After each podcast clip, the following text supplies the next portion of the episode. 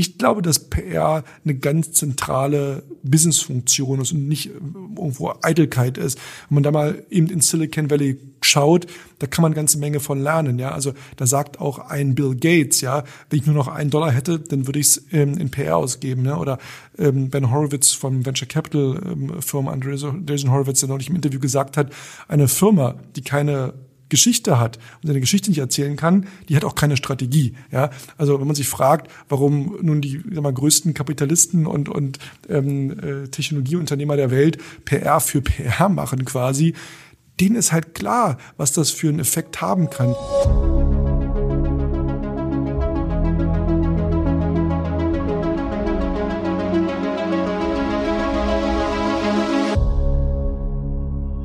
Wir haben heute den Geschäftsführer der Agentur Piabo, den Tilo Bono, und ich bin gespannt auf ein sehr spannendes Gespräch. Ich habe nämlich zur Vorbereitung auch gerade eben noch den T3N Podcast gehört. Also ich wusste schon viel über dich, Tilo, weil ja mein Geschäftsführer, der Jonas, äh, mein Co-Geschäftsführer mit dem Ayan Juruk eine interessante Folge über Showrooming gemacht hat, ne?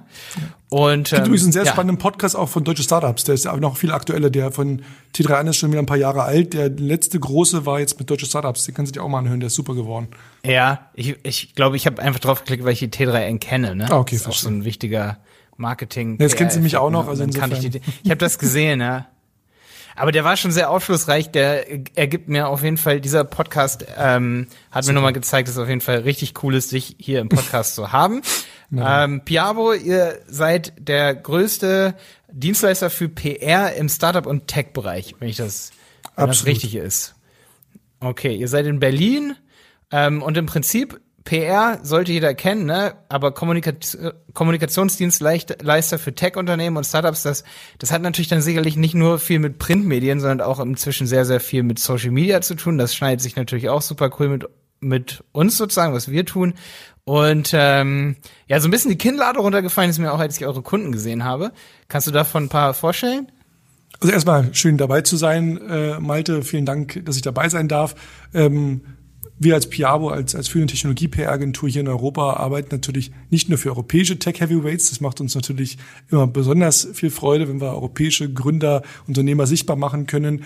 Aber natürlich ist auch das Silicon Valley das Herz der Technologieszene äh, Kunde bei uns, ob das jetzt ein Stripe ist im Payment-Bereich, GitHub, ähm, was glaube ich jeder Developer Herzen höher schlagen lässt, schlagen lässt, ob das ein Shopify ist, wenn es Richtung E-Commerce und Onlinehandel geht, ähm, aber auch natürlich die Investoren, die das Netzwerk sozusagen dahinter.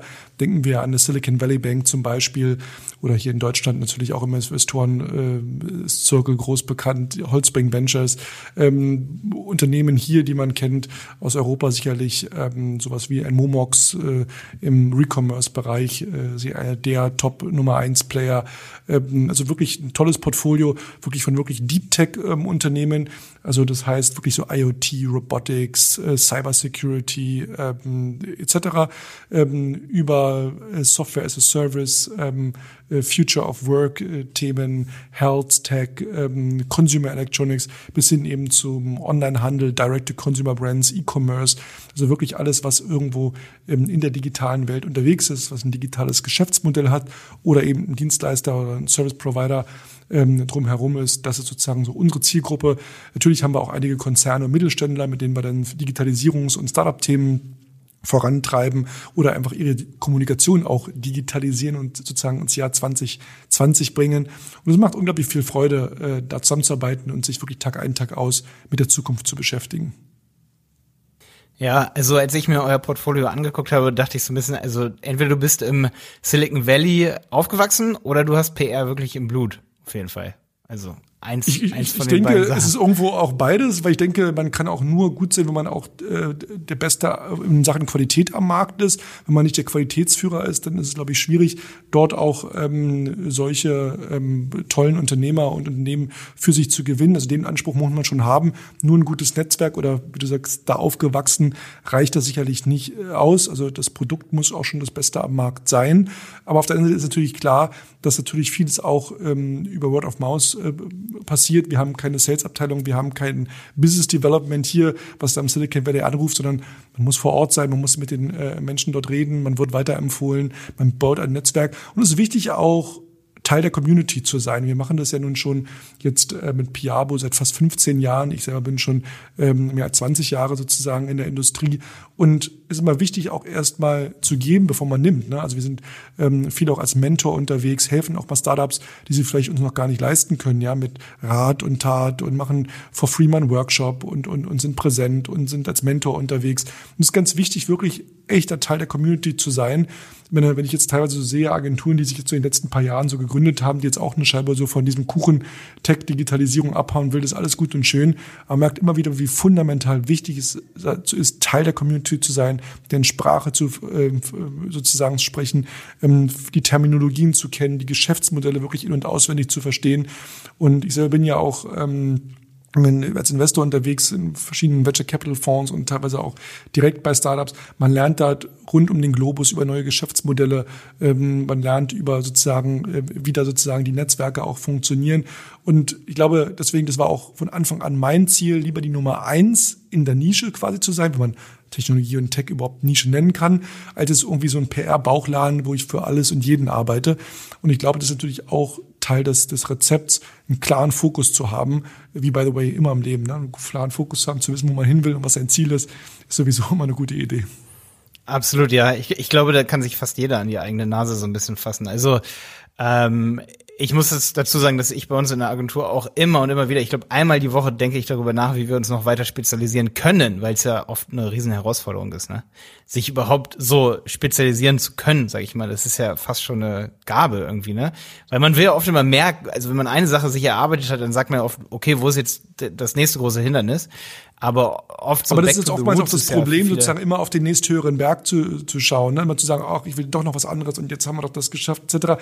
Aber gerade tiefer reinzugehen ne? und sozusagen dort zu überlegen, Mensch, äh, wie kann ich sozusagen in der Branche auch wachsen? Ne? Und ich hatte ja gerade ein paar Branchen aufgezählt, das sind ja ganz eigene Segmente. Eine Blockchain ist eine komplett eine Community, ne, die ganze Cryptocurrencies und so weiter, der ganze Bereich Fintech, ähm, Health-Tech, ähm, äh, PropTech, ja, also die ganze Digitalisierung der, der, der des Real Estate Businesses. Ne? Also das ist einfach, das sind ja eigene Branchen, eigene, ganze eigene Sektoren. Ne? Und auch dort in so einem Sektor kann man sich weiter reinarbeiten. Und ich glaube, es war ähm, Eric Schmidt, der ehemalige CEO von Google, der mir gesagt mhm. hat, alles, was digitalisiert werden kann, wird digitalisiert werden. Und genau an diesem Punkt sind wir ja aktuell, wo quasi fast jede Industrie dorthin geht. Ähm, Gibt es ja den anderen Spruch auch vom, vom, von Jason Horowitz, die Software is eating the world. Ne? Also das ist ja sozusagen ähm, unaufhaltsam. Ne? Und ähm, ich glaube, das ist wichtig, da wirklich in der Branche ganz klar verankert zu sein, mitreden zu können, auch als Teil der Szene auch ernst genommen zu werden. Und ich glaube, weil du vorhin sagtest, ähm, so sozusagen PR sozusagen als als ähm, äh, Tool so, ich glaube, dass PR eine ganz zentrale Businessfunktion ist und nicht irgendwo Eitelkeit ist. Wenn man da mal eben in Silicon Valley schaut, da kann man eine ganze Menge von lernen. Ja, also da sagt auch ein Bill Gates, ja, wenn ich nur noch einen Dollar hätte, dann würde ich es ähm, in PR ausgeben. Ne? Oder ähm, Ben Horowitz vom Venture Capital ähm, Firma Andreessen Horowitz, der neulich im Interview gesagt hat, eine Firma, die keine Geschichte hat und seine Geschichte nicht erzählen kann, die hat auch keine Strategie. Ja, also wenn man sich fragt, warum nun die sag mal, größten Kapitalisten und und ähm, äh, Technologieunternehmer der Welt PR für PR machen quasi, denen ist halt klar, was das für einen Effekt haben kann. Dass PR wichtig ist, nicht nur um Investoren auf sich aufmerksam zu machen, sondern eben auch die besten Köpfe für sich zu gewinnen, sich als Arbeitgeber zu positionieren, dass ich sozusagen Kunden auf mich aufmerksam mache, damit auch die Sales Cycles ähm, äh, kurz halten kann, dass ich äh, reingehen kann und ähm, natürlich auch ähm, Supplier, ne, also ähm, meine, meine Dienstleister sozusagen, mit denen ich arbeite, ähm, da tolle Partnerschaften schließen kann. Also das hat unglaublichen Wert, ja. Und das ist, mir tut es manchmal in der Seele weh, wenn ich hier Produkte sehe in, in, in Deutschland, wo ich sage, die sind so genial, die sind wirklich eigentlich world-changing, aber keiner weiß was. Wenn dann so der Gründer zu dir kommt und sagt, ach Tilo, ist ja toll, was ihr da macht, ja, aber wir sind ja nur eine langweilige B2B-Company. Also da platzt mir da mal die Hütschnur, wo ich denke, Mensch, würde ein Stripe, würde ein GitHub, würde ein Shopify von sich behaupten, sie sind eine langweilige B2B-Company. Es fängt doch wie immer alles da auch im, im, Kopf an, mit dem Mindset zu erkennen, was die Werte sind. Und oftmals muss ich sagen, am Silicon Valley, die können zwar gut verkaufen und haben eine tolle Website, die dann möglichst fast irgendwie die Kreditkarte äh, durch, einen, durch einen Monitor saugt, aber die Produkte sind oftmals hinten dran im Backend, oh meine Güte, ja, also teilweise noch recht buggy. Ja, ich finde super interessant, dass ihr da auch, sag ich mal, was eure eigene man kann es nicht Akquise nennen, man kann es einfach Inbound Marketing nennen, dass ihr da so open-minded dran geht, mit dieser amerikanischen Mentalität zu sagen, okay, wir informieren meine unsere Community, dadurch kommen irgendwie unsere Kunden und wir ähm, ja, wir fangen irgendwie da an, wo andere aufhören, ähm, unsere potenziellen Kunden auch zu informieren, was PR überhaupt bedeutet und so. Also das kam ja eben schon bei dir raus, dass ihr sagt, okay, ihr versucht alle zu informieren, was macht gute PR aus und das merke ich auch immer so, dass ich da manchmal auch so auf Gegenliebe stoße, wenn ich sage, komm, wir machen darüber jetzt mal ein YouTube-Video und verraten das einfach so, dass das ein guter Trick ist. Und dann sagen andere, ey, Mann, das kannst du doch nicht verraten.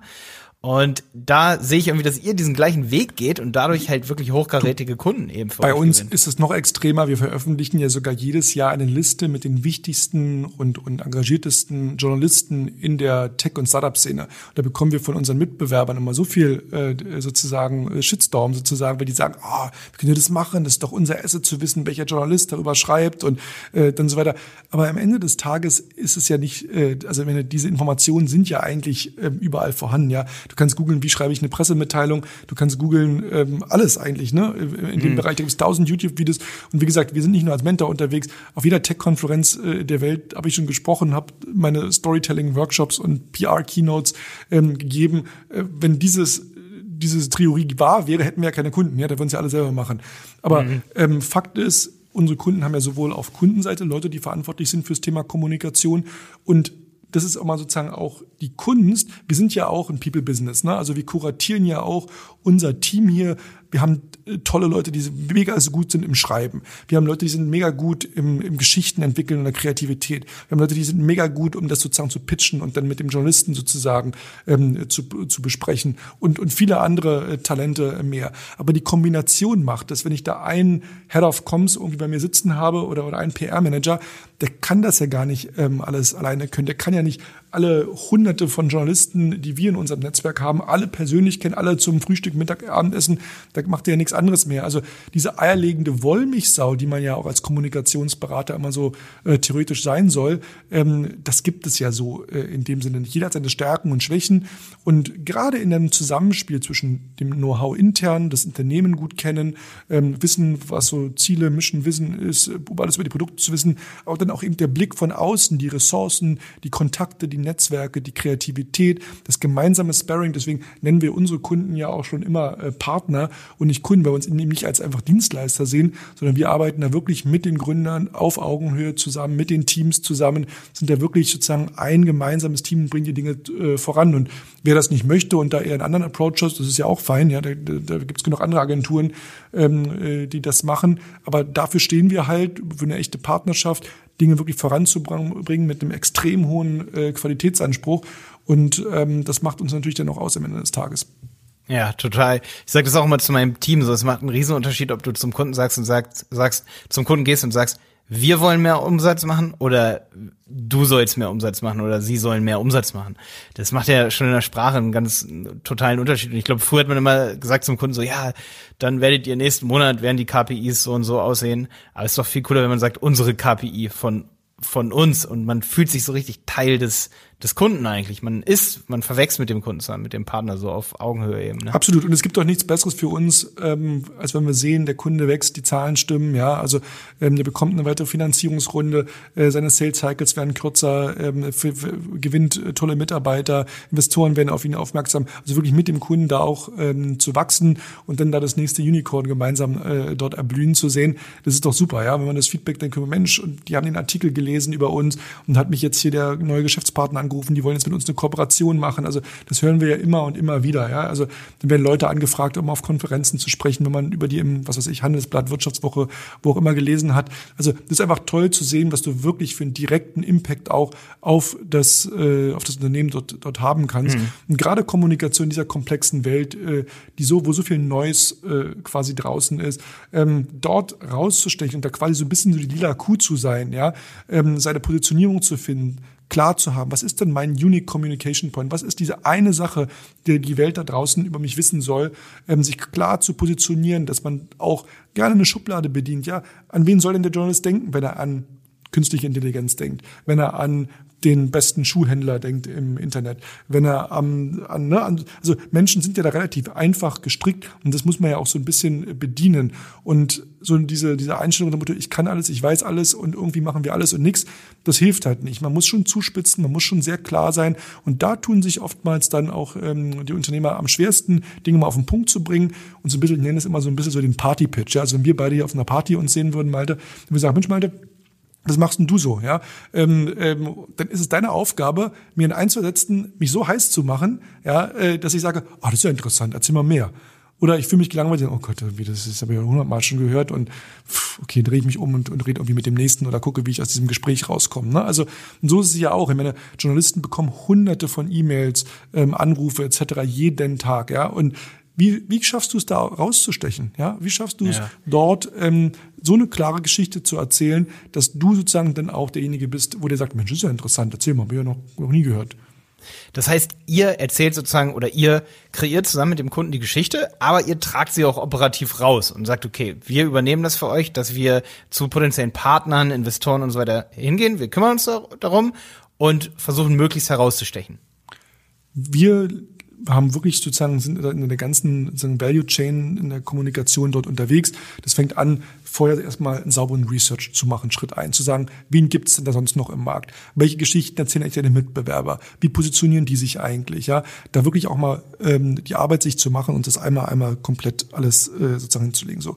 Im zweiten Schritt dann sich mal zusammenzusetzen und sagen, okay, das ist das, was wir im Markt sehen. Wo wollt ihr eigentlich hin? Was ist eigentlich euer Ziel? Was wollt ihr eigentlich ähm, erreichen? Ja, dann kommt natürlich immer so Antwort, ja, wir wollen zu TechCrunch. Und sage ich, und warum willst du zu TechCrunch? Ja, weil da irgendwie mein Mitbewerber XYZ ähm, auch war. Ja, okay, aber irgendwie ich sage jetzt mal vereinfacht, du verkaufst Schuhe, ja, also und zwar in Deutschland. Also wenn du nicht gerade Investoren suchst oder ne, warum? Lass doch mal gucken, was für dich sozusagen äh, relevant sind, welche Medien, wo wir eigentlich rein müssen. So und dann sozusagen zu gucken aus diesen ganzen Informationen, wo will er eigentlich hin, was will er erreichen, was sind seine Ziele, was sind vielleicht auch die Probleme, die man mit Kommunikation lösen kann.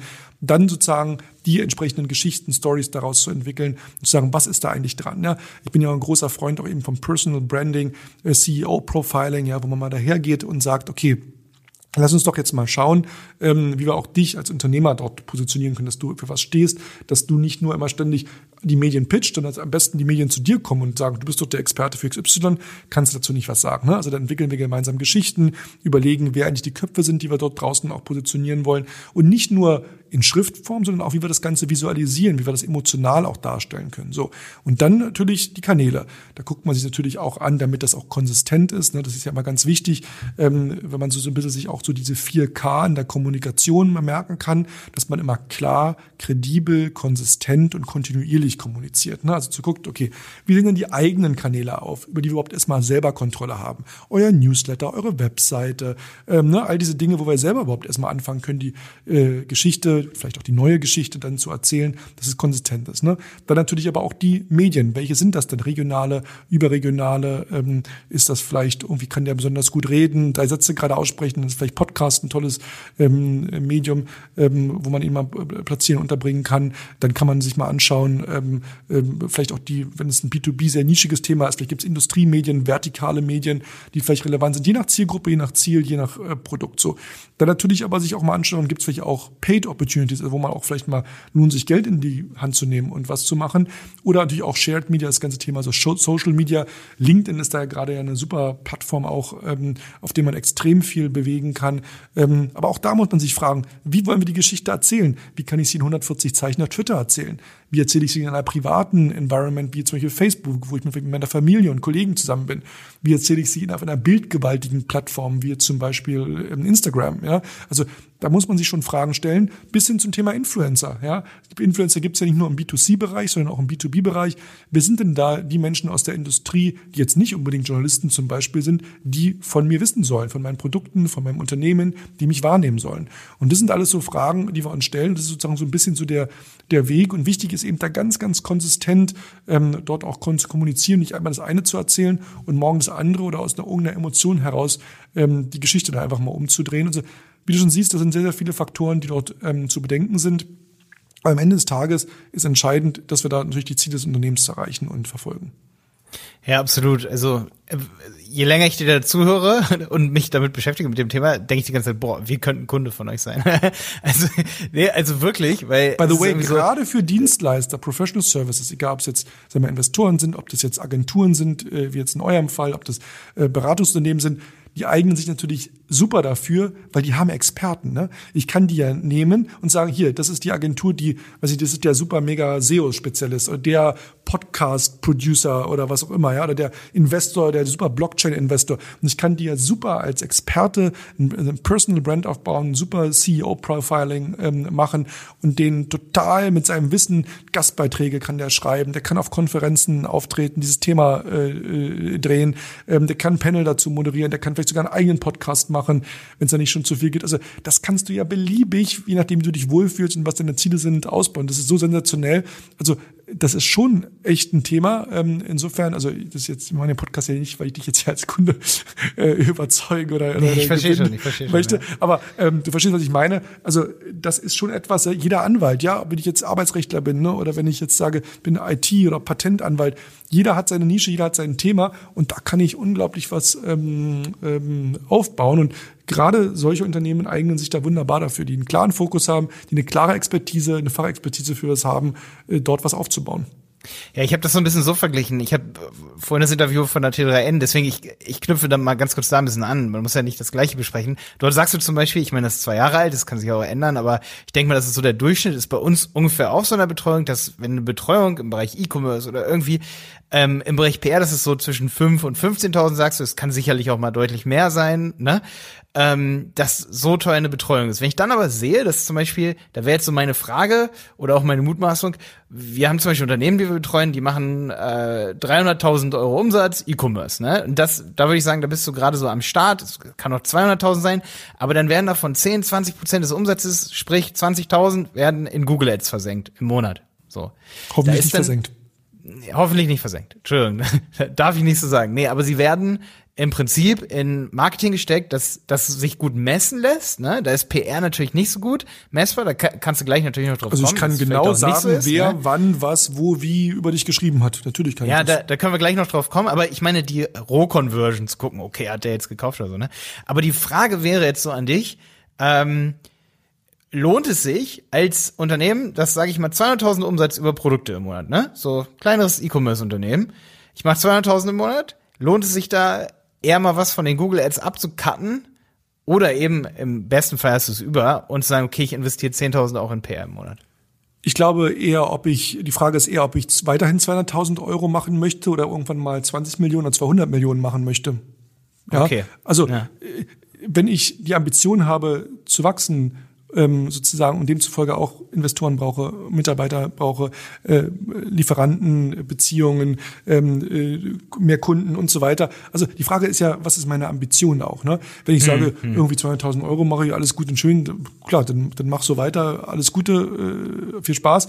Ähm, der Punkt ist ja, wir wollen ja für Unternehmen und für Unternehmer ähm, arbeiten, die auch eine Ambition haben, ja, was zu bewegen, was vorwärts zu bringen, was voranzubringen, was aufzubauen. So, und da muss ich sagen, ähm, natürlich, wenn ich 2000 Umsatz mache, keine Investoren habe, ist wahrscheinlich schwierig, jetzt sich eine PR-Agentur für 10.000 Euro äh, ja, reinzuholen. Ja, ja. Völlig, völlig logisch, ja. So, hm. ähm, aber das ist auch gar nicht jetzt in dem Fall jetzt von uns zum Beispiel jetzt sagen wir die, die, die Zielgruppe. Aber wenn ich jetzt ein Unternehmer bin, auch dem wollen wir ja äh, helfen und einen Tipp geben, kann ich natürlich trotzdem ähm, anfangen, das für mich selber auch Stück für Stück aufzubauen. Da muss ich ja nicht der große PR-Experte sein. Also wie funktioniert ein gutes Storytelling? Ja, ich habe irgendwie eine Situation in einem bestimmten Kontext, ähm, ja, um, und ich habe irgendwie ein, ein Problem und, und bietet ja eine Lösung an, ja. Also jeder, das ist ja so dieses Grundfundament einer jeden Geschichte. Es gibt irgendwie ein Problem und und äh, sozusagen das Unternehmen bietet die Lösung an, ja. So und da fängt es ja sozusagen schon an. Ich kann eine, eine, eine, Story, eine Story sozusagen ähm, dort ähm, äh, bauen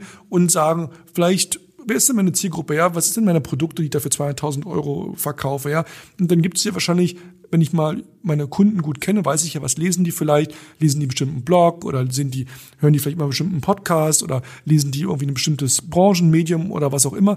Und da kann ich ja auch, da brauche ich ja jetzt nicht eine, eine, eine, eine, PR-Agentur dafür, mal äh, nett irgendwie dem Journalisten eine E-Mail schreiben, bitte nach dieser Storytelling-Logik mal sagen, Mensch, pass auf, äh, wir sehen im Markt immer das und das Problem, deswegen haben wir das Produkt entwickelt, das verkaufen wir jetzt online, machen schon 200.000 Umsatz.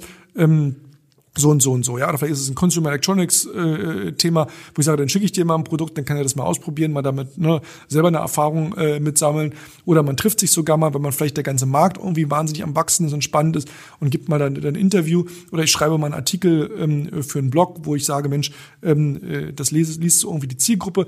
Ähm, ich kann selber regelmäßig mal anfangen, mir auf LinkedIn zum Beispiel eine Community aufzunehmen, indem ich da jeden Tag mal irgendwo äh, eine kleine Geschichte zu den Themen, zu den Produkten, die irgendwie auch spannend sind, äh, dort poste. Also man kann ja vieles auch do-it-yourself machen. Man wird einfach irgendwann, wenn man weiter wächst, an einen Punkt kommen, wo man sagt, pass mal auf, das nimmt jetzt zu viel Zeit in Anspruch oder ich kann mich darum nicht mehr kümmern. Man dann entweder einstellt oder wenn man dann groß genug ist, vielleicht sich dann auch eine Agentur ranholt. Also da gibt's ja auch Möglichkeiten. Ne? Hm, ja.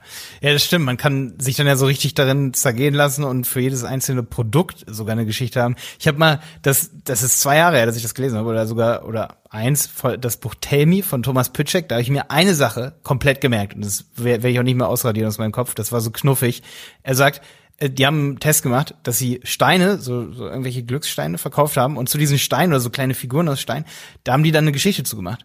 Und diese Steine, die eine Geschichte dran hatten, die haben sich besser verkauft als die ohne Geschichte. Also die Geschichte dieses Steines, aber Total. die war, da haben sie ein Sternchen dran gemacht und drunter geschrieben, Geschichte ist ausgedacht. Und trotzdem ja. hat sich der Stein besser verkauft, einfach weil Menschen Absolut. sich Geschichten besser lieben. Es ist, es ist alles sozusagen Geschichten, Branding, ja. Also ich meine, ich kann jetzt mir eine Flasche Wasser irgendwie No-Name Billig-Brand ähm, irgendwie für 30, 40 Cent äh, stilles Wasser irgendwie 0,5 oder was kaufen am Bahnhof. Ich kann aber auch für ein Evian drei Euro ausgeben. Ich kann mir eine Filterkaffee ähm, rauslassen, irgendwie an einer Dönerbude an der Ecke, dann zahle ich da 60 Cent oder 80 Cent für einen Becher Kaffee. Ich kann aber auch zu Starbucks gehen und da fünf oder sechs ähm, äh, zahlen. Ja, also und diese Beispiele, ne, Packaging ist doch da alles, ne, und eine Story ähm, eben auch. Ne, also warum heißt Himalaya Salz Himalaya? Gibt's Salz im Himalaya? Nee, äh, ich glaube die diese Salzmine, aus der das kommt, ist glaube ich 200 Kilometer davon entfernt, habe ich irgendwo mal gelesen. Ja, ähm, ja. Das, das, ne, das ist alles eine Geschichte. Natürlich Himalaya-Art, verbinden wir hohe Berge, klare Luft, äh, rein Reinheit etc. sensationell, ja. Wer weiß, wie der Ort heißt, wo das Salz wirklich herkommt. Ja, das klingt wahrscheinlich nicht so fancy und kennt auch natürlich keiner. Ne? Und da gibt's ja tausende von diesen äh, Beispielen, ähm, ne, wo es ganz viel einfach das Packaging ist, das, der ganze Lifestyle da auch, auch drumherum. Ähm, und das müssen wir natürlich auch dann zunutze machen ähm, und auch in so eine Geschichte irgendwo dann auch ähm, einbauen, ähm, weil ganz ehrlich, ja, also gute qualitative Produkte bekommt man heutzutage ja irgendwie auch überall, ja. Man muss sich da auch schon ein bisschen unterscheidbar äh, machen und das hat natürlich viele auch natürlich mit Sichtbarkeit, Brandbuilding ähm, etc. zu tun. Das immer Brand, das klingt immer so so hart, ja, als ob man irgendwie so eine Kuh, ja, wo irgendwie so ein Branding dann gemacht wird und so immer für Augen. Aber am Ende des Tages ja ähm, geht es einfach darum, sich zu positionieren, klar für etwas zu stehen, unterscheidbar natürlich auch am Ende des Tages ähm, zu sein und damit natürlich auch seinem Unternehmen Wert zu schaffen. Nicht aus Eitelkeit. Du musst nicht jeder muss irgendwie auf der Titelseite ähm, irgendwie von einem Glamour-Magazin oder Bildzeitung etc. sein, aber du musst da sein, wo deine Zielgruppe ähm, ist. Ne? Und das ist sozusagen ähm, entscheidend. Und das ist ja auch unser Ziel, solche, die Gründer da draußen sozusagen auch da wirklich zu Helden zu machen, ihre Geschichte draußen zu erzählen. Und ähm, insofern, ähm, das ist etwas, wo ich immer nur appellieren kann, dass es einen unglaublichen Wert darstellt, wie er das mal gemacht hat und angefangen hat, seine ersten Erfolge hat, berichtet eigentlich auch, wie denn die Resonanz aus dem Markt auch war. Und ähm, das ist eigentlich dann immer sehr, sehr schön äh, zu hören, wenn das auch einen Effekt hat, weil du sagtest Messbarkeit. Ne? Natürlich, ja, wenn ich einen Artikel jetzt, sagen wir mal, in der FAZ habe, ähm, äh, zu sagen, deswegen habe ich jetzt drei Paar Turnschuhe mehr gekauft, verkauft, schwierig, ja. Ähm, aber weil du ja wahrscheinlich, ne, wie willst du das genau messen, weil du ja schon eh einen Grund, Grundtraffic dort hast, ne? Und die Frage ist ja, wann liest du das? Lesen ja auch nicht alle zur gleichen Zeit und am gleichen Tag. Ähm, auf der anderen Seite kann mir ja auch keiner erzählen, dass ein Artikel in der FAZ irgendwie nichts wert ist, ja, weil die haben eine Reichweite, die haben eine Zielgruppe, ähm, einen bestimmten Qualitätsanspruch auch, etc. Aber ist natürlich wichtig zu verstehen, steht da Tropfen hüllt den Stein, ja. Äh, sowas kann man nicht mal als Projekt machen und sagen, hier können wir mal schnell hier eine Pressemitteilung machen oder mal einen Artikel irgendwo platzieren es ist wie immer auch im Sales, du brauchst viele Kontaktpunkte. Ja, man weiß ja aus dem B2B-Sales ist da irgendwie so, was war die letzte Studie, zwischen mindestens sieben bis zu 35 Kontaktpunkte brauchst, bis jemand eine Buying Decision macht. Und je teurer das Produkt ist, je eher googeln die Leute auch mal, recherchieren mal nach, Mensch, was ist denn da ähm, drüber zu lesen, was sagen denn da andere dazu? Natürlich, wenn du da bei respektablen Brands, weiß ich im Handelsblatt, in der Wirtschaftswoche, im Spiegel etc. dort was findest, dann wirst du sagen, ach naja, so schlecht kann es ja nicht sein, wenn da, ne, wenn das da besprochen worden ist. Ja, absolut. Ähm, so ein FAZ-Artikel, ne, der hat ja auch im Prinzip, man sieht da oft immer nicht so diesen Wiedernutzungswert, wie sagt man? Also das ist ja im Prinzip, ich muss mich gerade dran erinnern, dass ich neulich mal mit Simon zusammen zum Beispiel eine Podcast-Folge über Thomann gemacht habe, weil wir absolute Thomann-Fans sind. Und ähm, da hat uns ein Artikel, ein Artikel, äh, das Interview zum Beispiel von, ich glaube, es war, war Sven äh, Schoderberg, ne? Der äh, Direktor von, von Thomann, der wurde da interviewt und wir haben das komplett auseinandergenommen und konnten darauf sozusagen uns ein Bild von dieser Marke machen. Und ich meine, da sieht man ja, was so ein Zeitungsartikel auch ein Online-Artikel irgendwie wert ist. Ne? Also absolut, dass absolut. der für die gesamte PR immer wieder, der kann ja immer und immer wieder benutzt werden. Ne? So ist es sicherlich mit einem Auftritt in Höhle der Löwen, wo dann einmal ein Artikel gemacht wird. Aber wie sieht es da mit der kontinuierlichen Arbeit aus? Also wenn man da jetzt mal als Startup irgendwie an den Start geht oder als junges E-Commerce-Unternehmen und da hat man sein Produkt und dann hat man echt seine, ich sag mal, seine ersten gut laufenden Monate, holt sich vielleicht noch einen Investor mit rein. Wie macht man dann weiter? Also was ist so die kontinuierliche Arbeit? Hm. Vielleicht noch eine Anekdote dazu zu sagen, im Medium gesehen. Ich habe selber meinen ähm, ersten richtig großen Job, äh, den ich hatte, weiß nicht, ob du das weißt, ich war ja ähm, viele Jahre lang ähm, mit den Samba-Brüdern äh, dort im, im Public Relations Bereich unterwegs und ich habe den Mark Samba damals im Fernsehen in einer Talkshow gesehen. Damals, weiß ich nicht, ob du dich erinnerst, da gab es Michael Friedmann, das war so eine Talkshow, war immer so ein bisschen krawallig mhm. auch.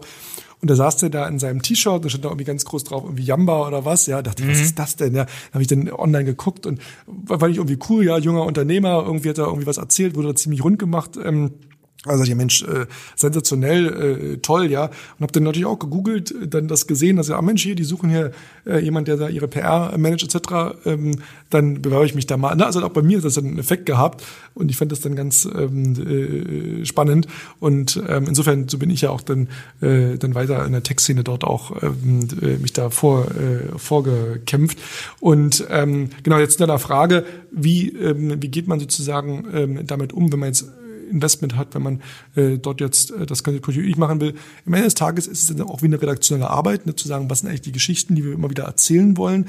Das heißt, äh, wir machen dann für unsere Kunden wie so einen richtigen Redaktionsplan, wo dann ganz klar ist, heute machen wir das, morgen machen wir jenes, dann machen wir den Post, dann machen wir jenes, dann machen wir das Interview, dann schauen wir mal, dass wir hier eine Cover Story bekommen oder dass wir hier auf das Event ähm, äh, den Gründer bringen, dass wir hier ähm, äh, was auf den Social Media Kanälen machen, dass wir vielleicht mal ein White Paper veröffentlichen, eine Case Study aufbereiten, dass wir vielleicht, vielleicht dann passt es, einen Podcast zu produzieren, ähm, äh, vielleicht ist es äh, ein spannendes Thema, mal eine Kampagne mit Influencern zusammen zu machen, ähm, vielleicht ähm, wollen wir mal bestimmte politische Themen auch, auch angehen. Ich finde immer wichtig, auch wirklich die Nachrichtenlage um das Unternehmen herum und deren Markt zu monitoren. Bin ein großer Freund von der, Terminologie ähm, Newsjacking. Was heißt Newsjacking? Das heißt, du guckst dir also an, was in den Medien passiert an Themen, die für dich relevant sind und die in deinem Marktumfeld stattfinden. So. Hm. Und wenn da jetzt eine Studie rauskommt oder ein Politiker sich dazu äußert zu deiner Industrie oder oder oder, dass du dann in Echtzeit rausgehst mit einem Statement zum Beispiel und sagst, unsere Meinung ist so und so oder unsere Erfahrung ist das und das oder wir haben Zahlen, die belegen jedes und jenes. Ne? Weil was passiert denn da draußen?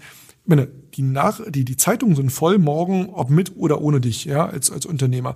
Aber ja. am Ende des Tages suchen Journalisten ja immer auch Experten für bestimmte Themen. Das sieht man ja immer, wenn man irgendwie eine Fernsehdokumentation sieht, dann ist immer dieser Typ vom Bücherregal, der irgendwie als Experte äh, interviewt wird, Herr Professor Doktor sowieso, der Unternehmer XY, der dann da mal irgendwie die Lage einschätzt. Ja, also, und das brauchen ja Journalisten. Und wenn du dem so ein bisschen zuvorkommst und sagst, Mensch, hier ist mein Statement zu dem Thema und hier sind die Zahlen. Und übrigens, wir haben dazu auch nochmal gleich eine Infografik produziert, etc.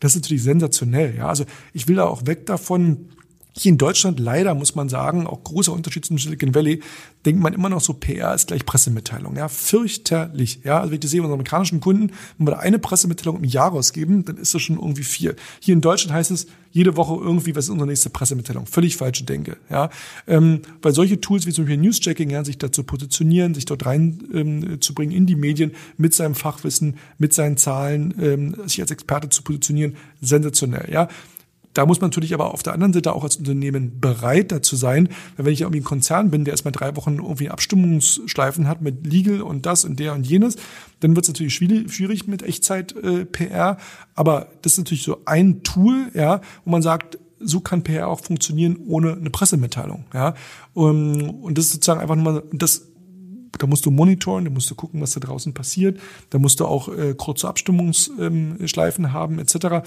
Also das sind alles so Dinge, ähm, und da gibt es natürlich viele andere Tools auch noch, man sagen kann, äh, die denn dazu beitragen, dort immer wieder ähm, das Unternehmen, den Unternehmer da auch ähm, dabei zu halten. Und das Schlimmste ist immer dann, wenn jetzt hier dann, was ich nicht jetzt wie jetzt Corona äh, kommt und dann oh Gott, oh Gott, oh Gott, dann wird alles gestoppt und äh, ich mache dann nichts mehr. Was sollen denn da die Journalisten denken? Ja, wenn plötzlich irgendwie so der Informationsstrom abreißt, der Kontakt äh, bricht ein, sind die jetzt pleite, gibt's die nicht mehr, sind die in Schwierigkeiten etc. Ne? Also ich bin ein großer Freund gerade auch von antizyklischer Kommunikation, weil da stellen sich doch deine Kunden die Frage, deine Mitarbeiter die Frage, deine Investoren die Frage, hey, Geht's dir gut? Ist alles in Ordnung? Gibt's dich in drei Monaten noch? Brauchst du Hilfe? Auf was können wir uns verlassen? Bist du weiter mein verlässlicher Partner? Partner als mein Chef, als mein ähm, Investment, als, äh, als Lieferant etc. Ne? Also da muss man auch immer sehen, äh, Kommunikation ist ja keine Einbahnstraße und nicht Google, wo ich irgendwie fünf, oben 5000 Euro reinschmeiße und unten irgendwie fünf Artikel äh, dann raus, äh, Klicks äh, raushole. Also analog jetzt zum Thema Artikel oder, mhm. oder PR. Ne?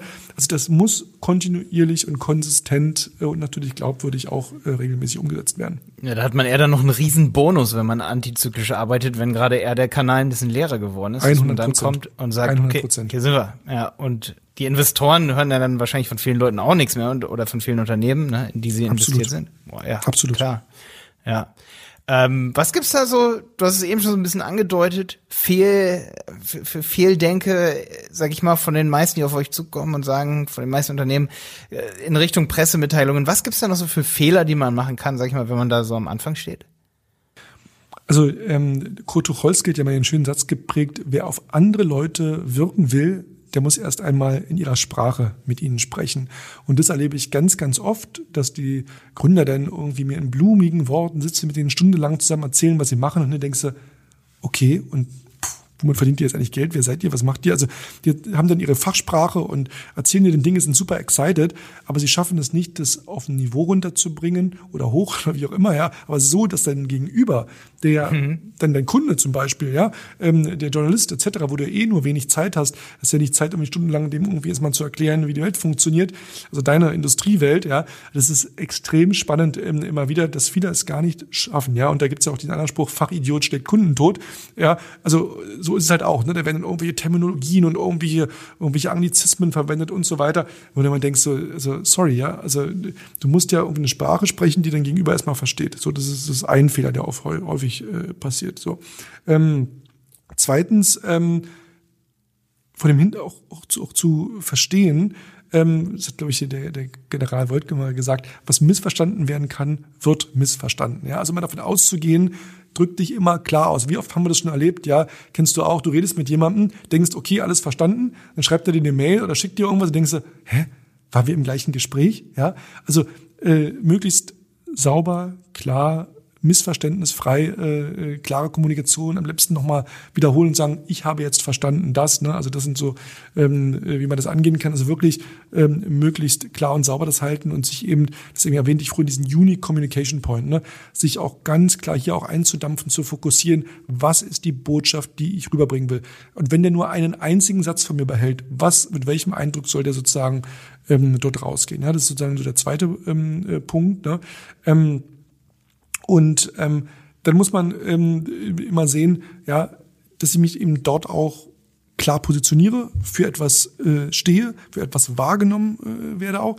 Und natürlich, was wir gerade auch schon mal gesagt hatten, dieses, diese Kontinuität, ja, also diese immer denke, ich mache da jetzt schnell mal eine Aktion oder mal eine Kampagne, das ist halt irgendwie nicht so richtig PR. Das kann mal funktionieren, das ist aber nichts, was sozusagen ähm, von Dauer ist. Also wir arbeiten ja für Kunden teilweise seit sechs, sieben, acht, neun äh, Jahren äh, zusammen, ja, ähm, und da müssen wir jetzt immer noch neue Geschichten und, und Themen ausdenken und die Dinge weiterentwickeln und ähm, aber das geht, ja. Also wenn du mal so ein Momox, ähm, um mal ein Beispiel aus dem Handel nehmen, ja. Momox hat ein super, der Nummer eins Player im Bereich Recommerce, ja. Seit Jahren arbeiten wir äh, für das Unternehmen und da gibt's immer was Neues. Dann gibt's mal einen neuen, ähm, äh, neuen Hire, äh, Top Executive Hire. Dann gibt's ein neues Produkt. Dann eröffnen die ein neues Lagerhaus, wo man sozusagen mal ein Fernsehteam durchführen kann. Da kannst du mit der Regionalpresse äh, was vor Ort machen. Ähm, dann gibt's vielleicht neue Funktionalitäten. Dann expandieren die in ein neues Land. Dann ähm, gibt's eine neue Produktkategorie, wo man sagen kann. Dann gibt's irgendwo, äh, weiß ich nicht, ähm, den Nachhaltigkeitstag, wo man über das Thema Recommerce sprechen ansprechen kann.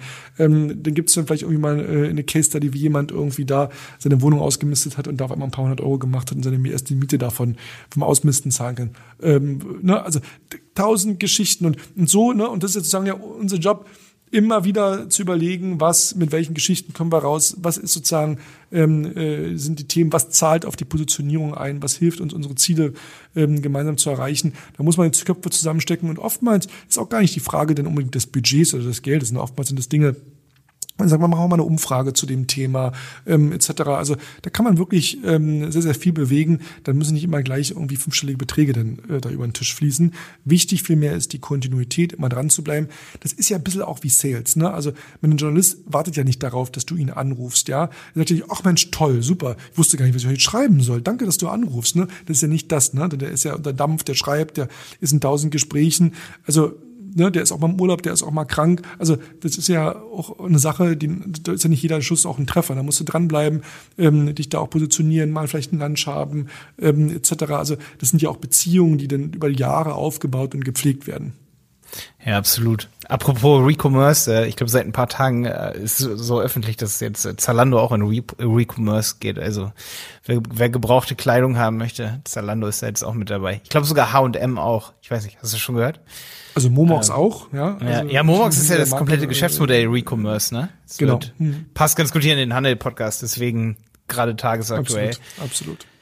Ähm, das, Und gerade im Handel, ne, da hast du ja so spannend. viele Genau, also gerade im Handel ist es ja so, ne, wenn du mir anguckst, ja, ähm, da hast du teilweise Eigenmarken, die du platzieren kannst, Produkte, vielleicht hast du eine Eigenmarke, die du rausbringst, ja, dann, äh, dann willst du sozusagen da vielleicht in die Weihnachtsausgaben mit reinkommen, wo du sagst, da möchte ich vielleicht eine Empfehlung sein, so ein bisschen dieser digitale Advents, Adventskalender, den es da manchmal, manchmal gibt, ne, also eine Doppelseite, wo dann sagt, die schönsten Geschenketipps für den Mann. Ne? Also da, da habe ich so viele äh, Dinge, die ich kommunizieren kann, über die Technologie, über ähm, bestimmte äh, Angebote, über den, über den Gründer und seine Geschichte, ja. über das Unternehmen Unternehmen, wie ich, wie ich da aufgestellt bin, regional, national, auf allen Kanälen kann ich das spielen. Also gerade der Handel, da kannst du so toll emotionalisieren und tolle Geschichten erzählen.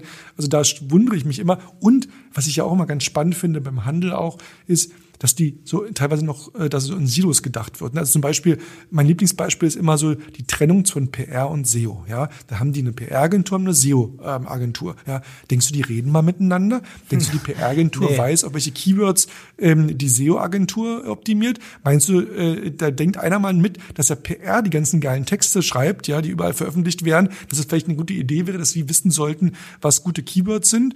Ähm, und da, by the way, streut, streut sich dann auch schon wieder, äh, trennt sich wieder die Spreu vom Weizen, ähm, wenn es darum geht, ne, ist die PR-Agentur smart äh, genug, auch dann nochmal vielleicht nachzufragen und um sicherzustellen, dass da auch mal ein Backlink äh, gesetzt wird, ja, also das ist natürlich auch eine Frage, aus welchem Stall kommt so eine Agentur? Ne? Ist die jetzt Tech und, Digital Savvy und weiß um die Bedeutung und ruft einmal an und kriegt dann auch mal einen Back, äh, Backlink von der Bild.de, äh, ja, was dir, glaube ich, keine klassische SEO-Agentur besorgen kann. Ähm, oder sagen die, wir haben so einen Artikel, ist doch, damit ist doch unser Job ähm, erledigt, ja. Also das ist nur so mal ein Beispiel, wo ich mal so denke, meine Güte, wie viel Geld da ähm, äh, den Bach hinunterfließt und wie wenig Synergien da geschaffen werden, wie wenig ganzheitlich diese Themen geschaffen werden. Das ist einfach teilweise wirklich ähm, erschreckend. Da gibt es so viel Potenzial ähm, zu heben und ähm, das vielleicht, weil du gerade Handel sagtest, ein Appell an alle Händler da draußen, bitte äh, ganzheitlich denken und die Dinge enger miteinander verzahnen, die Leute auch mal, also es ist wie in einer Beziehung, reden hilft. Ja, absolut. Also ich merke das auch immer wieder, dass, guck mal, wir sind als Agentur spezialisiert auf Content. Das ist auch so unsere Kernspezialisierung Content plus Ads. Und vor allen Dingen, wenn ich von Content rede, meine ich, Texte sind schön und gut, super gut. Aber wir wollen Content unterhaltsam denken und da gehören natürlich Videos und Podcasts dazu. So, mhm. und das, das sehen wir auch bei einigen Kunden, wenn das gut umgesetzt wird, informiert das den Kunden über die Produkte extrem. Der Kunde kauft nur einmal, schickt nicht zurück, Returner-Rate geht runter, ähm, du kannst alle deine KPI deines KPIs deines Online-Shops verbessern durch richtig guten Content und das vermischen mit oder das zusammenbringen mit E-Commerce, was oft noch nicht so der Fall ist oder spärlich gemacht wird. Ich meine Videos, YouTube-Videos von von vielen Online-Shops werden fünfmal geklickt und ansonsten musst du dich auf gute Influencer verlassen, die das aber oft von sich aus machen und wo gar nicht eben die SEO-Abteilung eben auf jemanden wie euch zugeht oder die Ads-Abteilung auf euch und sagt, ey, wir brauchen jetzt so guten PR-Content und auf den können wir jetzt dann auch mal Werbung schalten.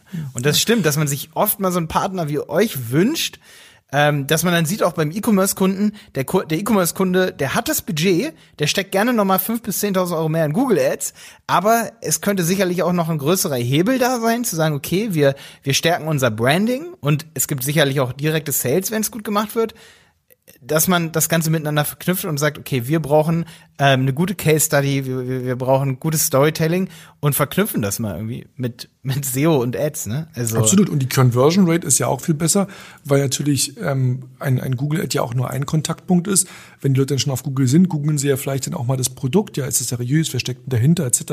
Und dann ist ja die Frage, was finden die denn über dich? Ja, also was sind denn die Artikel, die, die Berichterstattung etc. Ich hatte neulich die Situation, da hatte ich ähm, ein Nahrungsergänzungsmittel gesucht, irgendwie, ähm, was war es, weiß ich, Eisenpräparat oder irgendwas. Ähm, und ähm, dann, dann war ich auf der Seite, dann bin ich mal ins Impressum gegangen und da sag ich, was ist das denn für eine, für eine also deutsche Company, ja, habe ich bei die gegoogelt, wenn du, wenn du jetzt ein, was, was in dich reinwirfst, so eine Pille, ja, da willst du ja auch, dass es jetzt irgendwas ist, was seriös ist und was irgendwo, wo du sagst, wie das vergiftet dich nicht. Und da habe ich da mal gegoogelt, ja, und äh, da kaum was gefunden und äh, da war die Seite war, sah auch schon so ein bisschen ähm, eigenartig aus und gab es auch keine, keine Presseartikel, keine Bewertungen, kein nix. Also da dachte ich schon, also was ist das denn, ja? Aber waren irgendwie, der Laden war riesengroß und das ist immer das, wo man unterschätzt, ja, diese Reputation und das ist ja auch so eine wie so eine Geschichte, so ein Produkt, ja, ähm, ankommt, äh, das entscheidet ja nicht der Sender, sondern der Empfänger, ja. Also im Ende des Tages zählt ja, wie das bei mir ankommt und wie es auf mich wirkt, ja. Auch wenn ja der Sender denkt, ihr macht doch ja alles super und toll und fühlt es alles, ne. Wer weiß, wie viel mehr Umsatz und wie viel mehr Geschäft du machen könntest, wenn du diese entsprechende professionelle Sichtbarkeit hättest, ja. Mhm. Wie seid ihr, wenn ihr jetzt den Kunden, sage ich mal, habt und, und sage ich mal, das ist ja so ein schönes Beispiel, ihr macht eine Case Study und das macht ihr mal in Kooperation mit der SEO-Agentur oder der Ads-Agentur. Was, mit wem hat man da bei euch Kontakt bei Piabo? Also, was, worauf sind die Mitarbeiter, sag ich mal, spezialisiert? Deine Kollegen. Also wir haben, und da bin ich auch extrem stolz drauf, wirklich ein sehr, sehr diverses Team. Wir haben ehemalige CMOs von Startups. Wir haben äh, Journalisten, die für die Bild, für, für viele Medien geschrieben haben. Wir haben äh, Quereinsteiger, die von Funk und Fernsehen äh, kommen. Ähm, klassische PR-Leute, Germanisten, Leute, die super mega äh, schreiben können, ähm, Psychologen etc. Also das ist wirklich ein sehr, sehr diverses Team, ähm, Leute mit verschiedenen auch persönlichen äh, Backgrounds, ähm, LGBT, äh, ähm, Leute, die sozusagen in Spanien sonst wo geboren sind. Also äh, da sind wir unglaublich stolz drauf. Genau diese Mischung macht's aus. Wenn die ihre Köpfe zusammenstecken, das ist sozusagen sensationell. Insofern, natürlich, wenn du jetzt praktisch fragst, mit wem hast du Kontakt? Ja, mit deinem Kundenberater, ja. Aber ja, am Ende ja. des Tages dahinter ist sozusagen äh, die Armee. Ich meine das, das Daily Business. Ja. Bringt. Ich meinte das Daily Business auch so. Das Daily Business, genau. mit wem hast du zu tun, wenn du den Content kreierst? Da, genau. Weil wenn du jetzt sagst Psychologen, das ist halt so, boah, da kommen bei mir auch die Zahnräder so ins Rattern, dass ich denke so, ja krass, guck mal, ich, ich habe halt einen YouTube-Kanal zum Beispiel und wünsche mir, dass wir mehr Kooperationen eingehen. Ich selber bin aber kein, keine PR-Maschine. Ich bin eher Marketer, sag ich mal ähm, eher so ein Medienmacher, sage ich mal, im Bereich Video und Podcast. Wie komme ich an Kooperationen ran?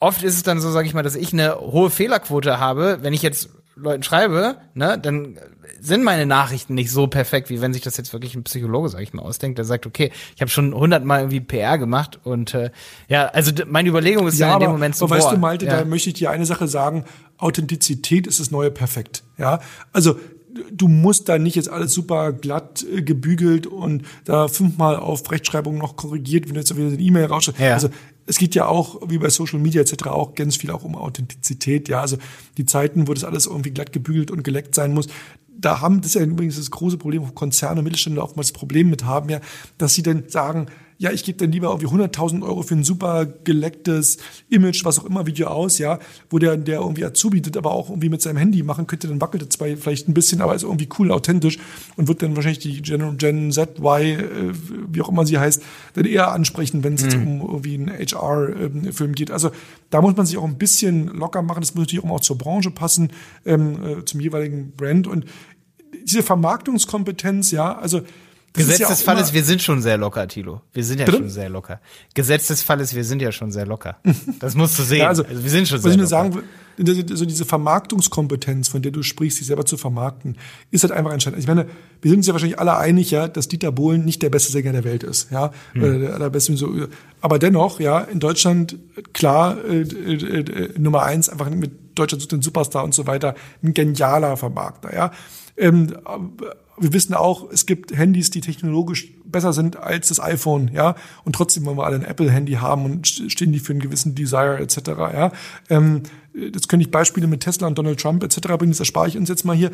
Aber ne, diese Vermarktungskompetenz ist halt einfach schon wichtig, sich da auch verkaufen zu können, klar zu machen, für was ich stehe, was mein Angebot ist, das auch rauszubringen. Und ganz ehrlich, ähm, für das Problem ist nicht ähm, äh, sozusagen dieses Bild vor Augen zu haben. Du sagst ja auch, ja, ich bin jetzt hier YouTuber und so weiter und ich möchte mehr Kooperationen haben und ich habe hier die Vision, da jetzt die und die Partnerschaften einzugehen.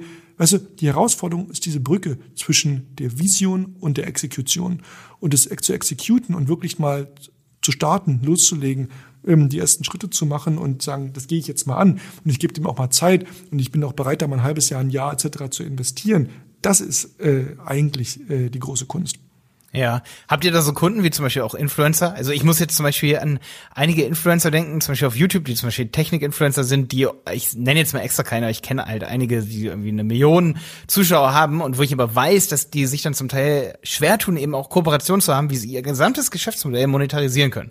Nicht immer. Manche können das sicherlich perfekt, aber habt ihr da in dem Bereich auch Kunden? So? Also wir haben auch, ähm, wie sagt man so, ultra high net individuals, ja, also also Privatpersonen, Family Offices etc. Da darf ich keine Namen nennen, aber Ja. natürlich gibt es auch äh, Personen, Fa Familien und und äh, aus der Industrie, Investoren etc., die wir ähm, vertreten und, und betreuen. Ähm, mit den Influencern arbeiten wir natürlich ähm, auch als Personenmarke, als Influencer in ihrer Rolle dort ähm, zusammen machen mit den Kooperationen. Das ist ja auch das Schöne, denn dass, wenn die mit uns arbeiten, müssen die ja selber gar nicht äh, die großen Marketing sein, weil wir haben ja den Kontakt zum Kunden. Ne? Also da empfiehlt sich dann auch vielleicht mit Agenturen, Dienstleistern auch zusammenzuarbeiten, zu partnern und sagen, hey, ihr habt doch hier den und den Kunden. Also das ist auch wieder das Interessante. Ich habe heute auch wieder eine Mail bekommen von so einer von so einer Instagrammerin, die sagte, ja, hallo, ich bin hier die, ich, sag jetzt mal Uschi und ich mache jetzt hier ähm, dies und jenes und bin hier die Lifestyle, Fashion, irgendwas äh, Lady und wenn ihr mal was habt, dann meldet euch mal. Naja, ganz ehrlich, ja, so funktioniert's nicht. Ja, die die habe ich doch jetzt schon wieder, du weißt den Namen, merkst du, habe ich schon vergessen, obwohl die mir jetzt gerade erst heute eine E-Mail geschrieben hat. Klar, leite ich dann weiter an mein Team und sage, guck mal hier, falls da mal jemand braucht und so. Aber so, das wäre doch viel geiler, wenn ihr sagt, ich habe mir euer Portfolio angeschaut. Ich sehe, ihr arbeitet für die Consumer Electronics Connected Health Marke Withings.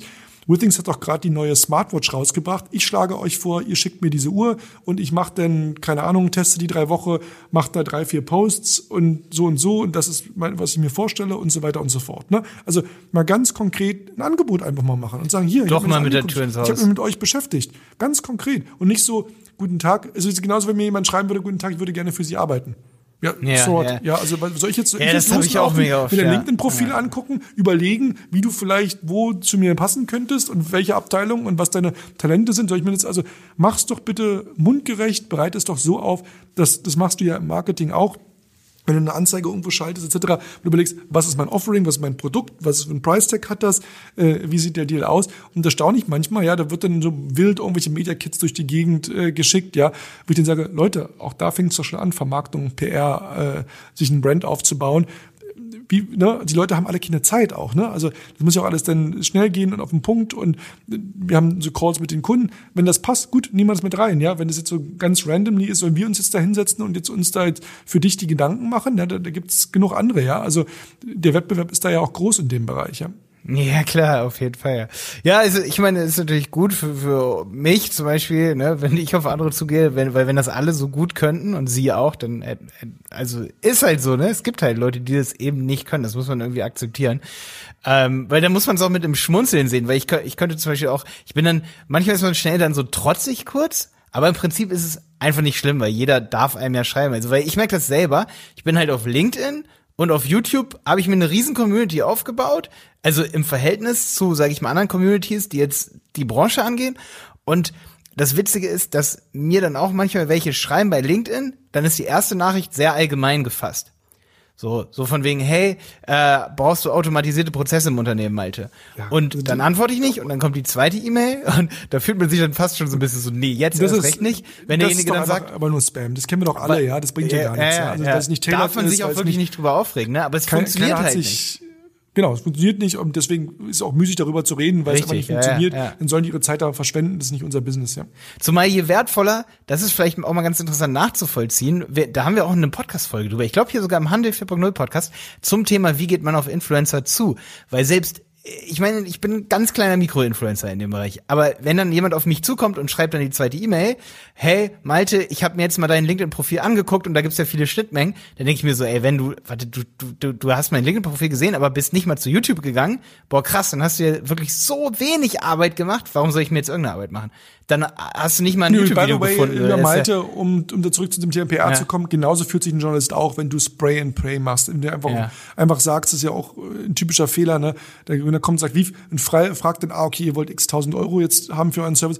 Wie viele Journalisten sind denn, das war ja meine Lieblingsfrage, ähm, wie viele Journalisten sind in eurem Verteiler? Wo ich sage, das ist die völlig falsche Frage. Es ist völlig irrelevant, wie viele Journalisten in unserem Verteiler sind, ja? Ähm, äh, das ist diese, diese, diese, diese Herangehensweise ist ja genau das Beispiel, was du machtest mit LinkedIn. Von Spray and Pray. Sorry, that's yes. not gonna mm. happen. Ja, ist qua absolut Quantität vor Qualität, ne? Da sollte man eigentlich dann. Ja, gut, aber. Nee, umgekehrt. Also ich, erst, erst Qualität und äh, Qualität vor Quantität. Habe ich es gerade umgedreht? Na gut, okay. ähm, was gibt es noch so, wenn, wenn ich jetzt euch als Agentur habe, ne? Ich bin E-Commerce-Unternehmen und habe eine PR-Agentur. Was Dann hast du schon mal die erste richtige Entscheidung getroffen. Pass auf, ja. Jetzt kommt aber eine trickige Frage. Ähm, was brauche ich am besten aber in meinem Unternehmen als E-Commerce-Unternehmen an PR-Dienstleistung intern? Es ist ja immer so ein bisschen so. Also wir zum Beispiel, um dir mal die Frage ganz kurz so ein bisschen zu, ja, damit du sie komplett verstehst und weißt, was ich meine. Ich zum Beispiel freue mich als ähm, Content-Marketing-Agentur, freue mich, wenn das E-Commerce-Unternehmen einen Marketing-Manager hat, der die Produktpalette pflegt. So, ne? Wo freut ihr euch, wenn das Unternehmen ich sag mal, ich sag mal jetzt extra kein Beispiel. Ähm, wenn der einen Buchhalter hat, zum Beispiel. Was gibt's da für, für Jobs, wo ihr euch freut, wenn das ein E-Commerce-Unternehmen hat? Intern. Intern, ja. Bei dem. Ja, was also, brauchen die intern, um mit euch richtig gut zu kommunizieren? Also ich finde es immer gut, wenn es auch einen Kommunikationsverantwortlichen ähm, was auch immer die sonst noch äh, macht, ist ja oftmals bei kleinen Unternehmen ist das ja so auch so eine eierlegende Wollmilchsau, das ist dann irgendwie der, der Marketing Manager, Communications Manager, der dann irgendwie noch Events macht und dies und das und jenes.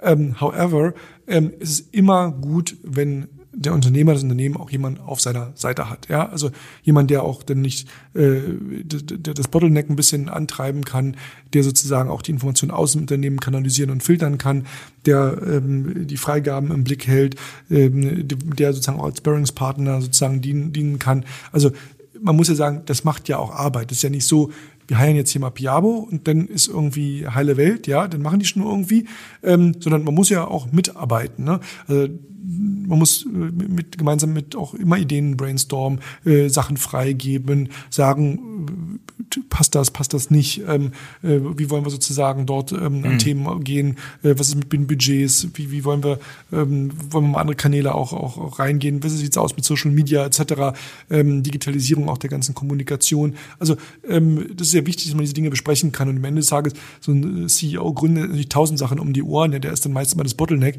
das macht dann irgendwie keinen so richtig glücklich. Ähm, insofern finde ich es immer gut, wenn es da auch jemanden gibt auf Unternehmensseite, der sagt, ich nehme mich diesem Thema an, mir macht das Freude. Insofern, wenn du fragst, was finden wir super, dann ist es äh, definitiv. Ja, operativ. Operativ wäre auch nochmal so interessant. Also freu, ihr freut euch sicherlich auch über Texter. Das wäre jetzt mal so, wenn das Unternehmen. Ja, die haben wir ja selber, also das ist immer die Frage, ich kann ja auch nicht alles erwarten, dass die alles selber ja, hat. Ja, also ja. Äh, natürlich, viele haben dann auch einen Grafikdesigner, der sagt, brauchen wir nicht von euch, machen wir selber. Okay. Alles fein, ja. Und sagen, Mensch, für Social Media finden wir, sind wir schon super aufgestellt, wir wollen jetzt nur PR mit euch machen. Alles okay. Das bespricht man ja äh, zusammen. Viel spannender, by the way, aus PR-Gründen ist ja Profil im Unternehmen zu haben, irgendwie geile Jobs, ja, wenn ich da habe, also ähm, wo ich sage, da habe ich, ich damals erwähnte Freund Jamba und die Sambas, da, so ein Klingelton-Komponisten, ja, geil, ne, so, so ein völlig neuer, neues Berufsfeld oder so, ja, und, und wenn ich da also Leute habe, die irgendwie auch vielleicht eine persönlich eine spannende Biografie haben, etc., das ist natürlich dann auch äh, PR-Gold, ne, und das ist man mal ganz, ähm, ganz, ganz interessiert, wenn man so durchs Unternehmen dann läuft und dann lernt man Leute kennen, sagt, Mensch, das ist ja hier, hier sitzt ja PR-Gold, ne? Also ja, das ist sensationell. Okay. Warum machen wir mit dem nicht mal was, ja? Also ja. Äh, das ist ja, das ist ja toll, seine Biografie, woher der kommt, was der macht, äh, die Jobbeschreibung etc. Also da gibt es wirklich viele, viele Möglichkeiten und das ist immer das Interessante, die Unternehmen unterschätzen, wie viele tolle Geschichten in ihren Unternehmen schlummern. Ja, und da helfen wir gerne, die sichtbar zu machen und aufzudecken. Das heißt, ihr geht dann wirklich rein und redet mit den Mitarbeitern ja, absolut. und schaut auch, was ja, ja, genau, ist. Ne? Genau. Cool. Gehen vor Ort hin, reden mit den Leuten, äh, äh, sind da ständig auch im Dialog und im Austausch, beobachten das. Also das ist, wirklich richtiger Sparringspartner. Ne? Genau. Mhm. Aber der Blick von außen ist manchmal wirkt manchmal Wunder. Manchmal sieht man den Wald vor lauter Bäumen nicht, ja. Ja. Hey, wir zum Beispiel, wir haben, wir sind ja nicht so groß, aber wir haben trotzdem Fotografen zum Beispiel, den Martin. Und ähm, ich kann mir das ganz gut vorstellen, also was hältst du von, davon, dass ein E-Commerce-Unternehmen zum Beispiel seinen eigenen Fotografen hat? Weil ich muss manchmal E-Commerce-Unternehmen davon überzeugen, dass sie einen Fotografen zum Beispiel fest da haben, weil der ja so eine gewisse, gerade für Social Media, es ist toll, wenn du immer und immer wieder Produkte aus verschiedenen Blickwinkeln das, hast. Das kann ich natürlich jetzt schlecht einschätzen, wie wichtig es ist, dass er wirklich Vollzeit da ist, aber ja. ich liebe Halbzeit. Visualisierung. Halbzeit. Ja. Ich, ja, aber völlig, völlig wurscht, ja, also das kann ich nicht jetzt entscheiden. Aber ich sag mal, dass man einen Fotografen hat, ob der jetzt Freelancer ist, ob ich den buche, ob der jetzt da sitzt, etc., zu dokumentieren, zu Fotos zu machen, eine tolle Visualisierung des Themas zu haben, ist einfach Gold wert. Ja, weil die Budgets der Redaktion gehen ja auch runter, die können die ja auch jetzt, wenn die ein Interview mit dir machen, etc und nicht, nicht jetzt sozusagen ständig dort äh, äh, jetzt einen Fotografen jedes Mal vorbeischicken. Ja, ja. Wenn du selber in der Lage bist, Dinge, nicht nur das Produkt, ja, also du denkst jetzt sehr an der E-Commerce, denke, aber auch einfach den Alltag im Unternehmen zu dokumentieren, das ist dann vielleicht spannend für Instagram oder für den LinkedIn etc. Also Visualisierung und, und, und Geschichten sichtbar zu machen, zu visualisieren, ein riesen Thema. Du oftmals, schau dir mal in der Zeitung, schlag mal morgen die Zeitung auf und achte mal drauf, bebilderte Artikel, wie groß die Bilder sind. Die nehmen teilweise ist dieses Foto größer als der eigentliche Text. Ja, ja, ja also klar, visualisieren, ähm, emotional, Emotionen damit auch zu kreieren, extremst wichtig. Ja, ich bin halt immer pro Fotograf im Unternehmen, weil sich Situationen, die halt gut für Storytelling sind, die, sag ich mal, PR-Gold sind, ja oft auch situativ entstehen. Authentizität, Klar. so, ne? Deswegen äh, gerade beim Fotografen. Dann, ne? wenn, wenn, jetzt jemand keinen Fotografen zum Beispiel hat, seid ihr dann auch so operativ unterwegs, dass ihr sagt, okay, da ist ein Event zum Beispiel, da haben wir den äh, Geschäftsführer oder den CMO auf eine Bühne gebracht, dann kümmern wir uns auch darum, dass da, ähm, sag ich mal, jemand Fotos und Videos umsetzt. Macht ihr Absolut, 100 Prozent ist ja in unserem eigenen Interesse auch, dass da äh, viel geiler Content sozusagen auch äh, kreiert wird. Der Punkt ist hier, Sowas ist ja noch besser, weil es quasi ja einen Hero-Content auslöst, ja. Was ist ein Hero-Content? Dass ich sage, wenn der CEO auf der Bühne steht und einen Vortrag hält, ja, dann würde ich ja alle Register ziehen. Ne? Dann mache ich da ein Video davon, das kann ich auf YouTube stellen. Dann äh, nehme ich die besten Zitate, pack die auf Twitter. Dann habe ich den Fotografen, der da Fotos macht, die wir auf Instagram und auf Facebook verwenden können. Dann habe ich nochmal ein Transkript davon, das kann ich als Artikel auf, auf LinkedIn äh, packen oder auf den, auf den Blog. Ja, dann habe ich, äh, ne, also das kann ich ja unendlich ähm, spielen. Also wie geil ist das denn? Ja, also ja. da habe ich ja wirklich alles, da kann ich die Audiospur rausziehen und das irgendwie ein Podcast äh, draus machen. Also das ist natürlich ähm, genial hoch 10. Betreut ihr auch manchmal so einzelne Events bei einem Unternehmen? Also wenn ich jetzt zum Beispiel sagen würde, hey, nächstes Mal bin ich da, kann man da von euch zwei Mo also du sag, ich weiß, du bist wahrscheinlich pro Betreuung, ich auch, aber um mal diesen Wert von PR schätzen zu lernen, kann man das auch mal, sag ich mal, auf zwei Monate machen? Sagen, nicht hey, bei uns, aber du wirst ja. sicherlich draußen jemanden finden, der auch für zwei okay. Monate äh, das macht. Also bei uns ist das absolute Minimum mal sechs Monate, weil ich jetzt ja eigentlich schon erklärt, es geht um Beziehungsaufbau, man muss sich kennenlernen, man, man, man will ja auch sozusagen dort auch äh, den Raum haben, dort wirklich auch was, was zu leisten und zu, zu produzieren. Mhm. Aber da gibt's genug da draußen, die auch für eine Stelle mag, das mal für zwei, drei Monate machen. Das ist äh, einfach zu finden. Äh, die Frage ist natürlich einfach, äh, wenn man nicht davon überzeugt ist, dass es etwas ist, was langfristig angegangen werden muss und was sich auch aufbaut und erst sozusagen auch über die Zeit sozusagen an Wirkung ähm, gewinnt, ähm, also dann ist es, glaube ich, auch die falsche Einstellung, um da jetzt mit uns zusammenzuarbeiten. Aber ich verstehe auch, wenn jemand irgendwie mal einen Schnellschuss wagen will und mal aus der Hüfte mal schnell was raushauen will, soll er machen, äh, die sind dann ein halbes Jahr später bei uns. Ja, wie schätzt ihr euch da euren, also so euren Hebel ein? Ich meine, wenn du jetzt einen PR-Freelancer hast, der hat sicherlich ein Netzwerk, aber ihr als Agentur habt sicherlich ein, ich meine, klingt wie's, aber ihr habt sicherlich noch ein größeres Netzwerk. Wie ist da euer Hebel als Agentur? Ist der für einen Freelancer groß ist einer oder riesig? und wir sind und wir sind 50, ne? Also das, allein das äh, sagt das ja sozusagen schon aus. Und ähm, natürlich ist es so, dass wir natürlich auch, also das ist ja auch kein Geheimnis, ne? Wenn wenn wir bei Journalisten anrufen, dann wissen die natürlich, ach, wenn Piabo anruft, da geht's immer irgendwie um was Innovatives, um was Neues, irgendwie eine neue Technologie oder ein cooles neues Startup oder ähm, äh, ne, dann, dann gibt's ja eine tolle Geschichte zu erzählen. Das heißt, im Zweifel hört man uns dann vielleicht immer mehr zu, als wenn da jetzt irgendjemand anruft, den du noch nie gehört hast, wo du nicht weißt, du weder äh, den Namen äh, des Freelancers kennst, noch den, ne?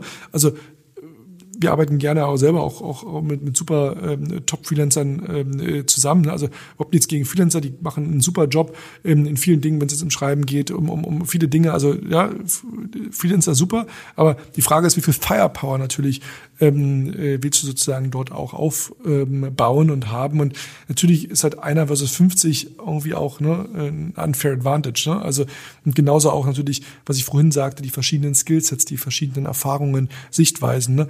Und natürlich, äh, wir haben ja nicht nur den als als Kunden unsere Kunden, sozusagen die Unternehmer oder unsere Mitarbeiter und potenzielle Mitarbeiter. Auch der Journalist ist für uns ja ein Kunde. Noch den müssen wir sorgsam und pfleglich äh, behandeln, können den auch nicht überfrachten, ähm, müssen da professionell mit ihm umgehen. Aber das ist ja genau auch das Knowledge, das Wissen, wer interessiert sich wann für was, wer möchte wie angesprochen werden. Der eine möchte geduzt, der andere möchte gesitzt werden. Ähm, der eine interessiert sich immer eher für das eine, der andere eher für das andere. Äh, der andere äh, macht immer gerne Interviews, der nächste irgendwie macht irgendwie eher Recherche, Hintergrund etc. Also das sind ja alles so Wissen und Knowledge, ähm, was sozusagen bei uns vereint ist und äh, was sich natürlich dann auch ähm, äh, potenziert.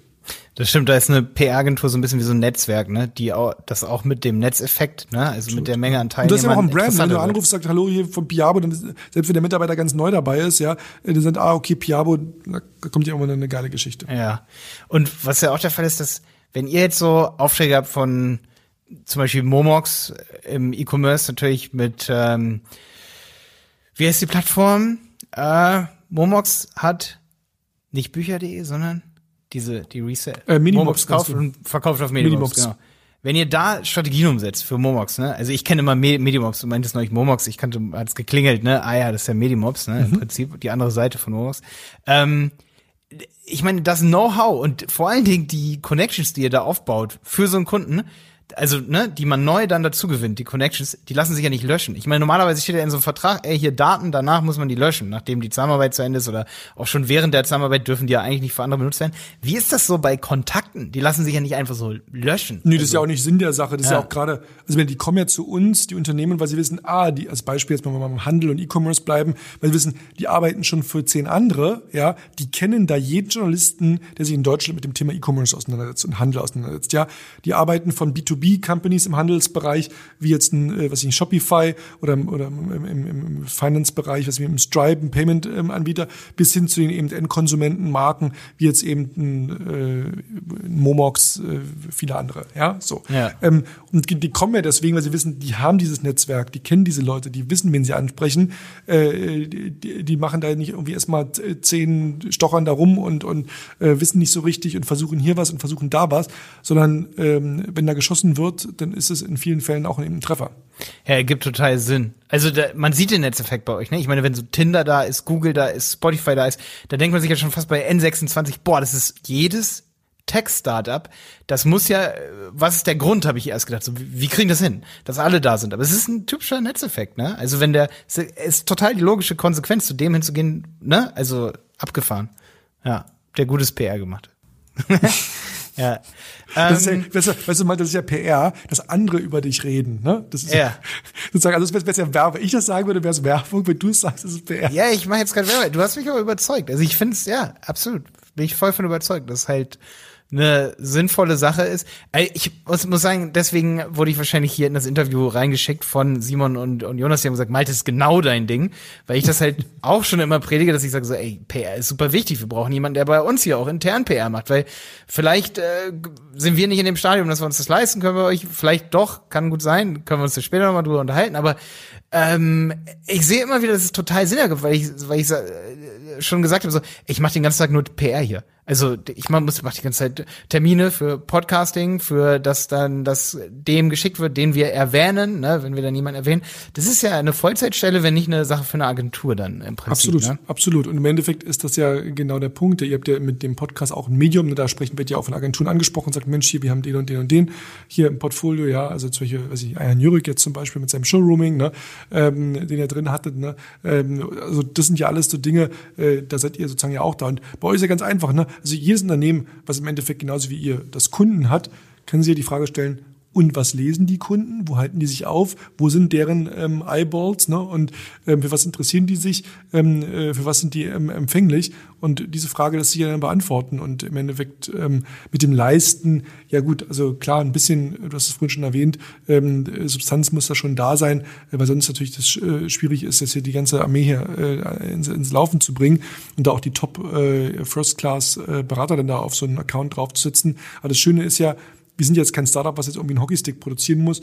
Ähm, unsere Verantwortung ist, dass wir qualitativ erst dass die Arbeit leisten und wir sagen mehr Kunden ab, als dass wir annehmen. Dass wir können sehr, sehr selektiv uns gucken, Mensch, welche Marke passt zu uns, wo glauben wir, dass wir da wirklich einen Impact ähm, machen können, weil so nur, nur so kannst du die Qualität äh, hochhalten. Wenn du darauf angewiesen bist, dass du irgendwie jeden Kunden, der irgendwie durch die Tür reinläuft, sozusagen äh, nimmst, egal was der macht und wie viel der zahlt, etc., funktioniert halt nicht. Also ja, du musst da schon ein hm. sehr, sehr sauberes Portfolio ähm, aufbauen, weil du kannst natürlich ja auch die Leute haben ja auch nur, deren Tag hat ja auch nur 24 Stunden, ja. Das ist ja nicht beliebig vervielfältigbar oder skalierbar. Ja, richtig. Habe ich auch im T3M-Podcast schon gehört mit dir, dass ihr da auch gewisse Branchen ausschließt aus moralisch-ethischen Gründen. Da sind wir übrigens genau exakt die gleichen. Ich meine, wir müssen nicht die ganzen Branchen hier aufzählen, sag ich mal.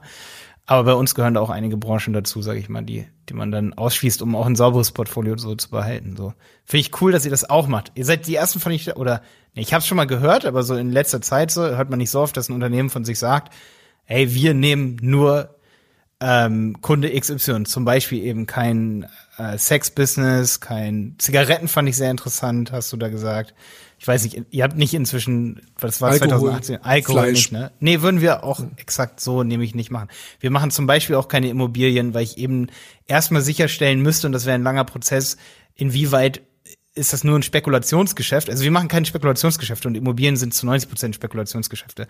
Wenn wir einen Immobilienmakler oder eine Immobilienfirma hätte, hätten, Immobilienveräußerer, dann könnten wir schon gucken, okay, wa warum machen die das? Was die intrinsische Motivation? Ist das Wohnraum schaffen? Dann sind wir sicherlich dabei, so, ne? Da sind wir auch so eingestellt, ja. Also ich glaube, man muss ja den Wert natürlich kennen und auch, auch, genau. auch Werte sozusagen, aber auch im Unternehmen, ne? was ist der Wert, den ich schaffen kann. Und da muss auch einfach ehrlich sein und sagen, Leute, das passt nicht zu uns, da können wir nicht helfen. Danke für die Anfrage, aber äh, das schicken wir euch dann, da haben wir ja genug andere Partneragenturen, wir sagen, komm mal, wendet euch mal an die oder den, ähm, äh, die machen das bestimmt gut.